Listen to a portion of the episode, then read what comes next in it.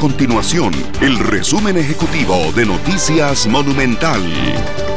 Hola, mi nombre es Fernando Muñoz y estas son las informaciones más importantes del día en Noticias Monumental. En el sector turismo donde realmente se está sintiendo el impacto del COVID-19 a nivel económico en el país, ya reportan, por ejemplo, la Cámara de Hoteles, la Cámara Costarricense de Hoteles, que más de 8 mil noches en los hoteles fueron canceladas.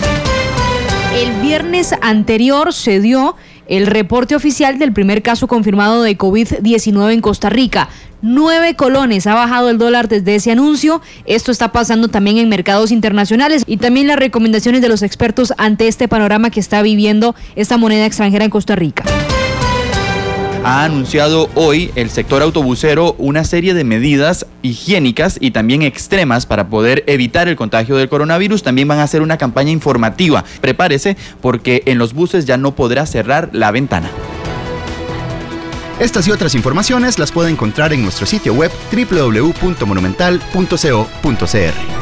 Nuestro compromiso es mantener a Costa Rica informada.